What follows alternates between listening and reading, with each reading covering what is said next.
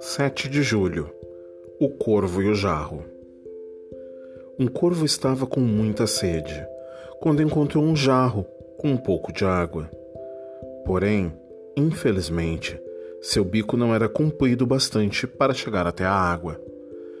Ele tentou alcançar o fundo do jarro de várias maneiras, mas não conseguiu. Não vou desistir, estou com muita sede, o corvo pensou. Foi quando teve uma ideia. Uma a uma ele foi colocando pequenas pedras dentro do jarro.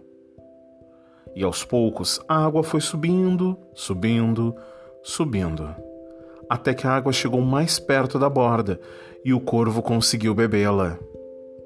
Moral da história: a necessidade é a mãe das invenções. Essa história é uma publicação de Ciranda Cultural, editora e distribuidora limitada. História extraída do livro 365 Histórias para Ler e Sonhar, primeira edição. Textos Equipe Ciranda Cultural.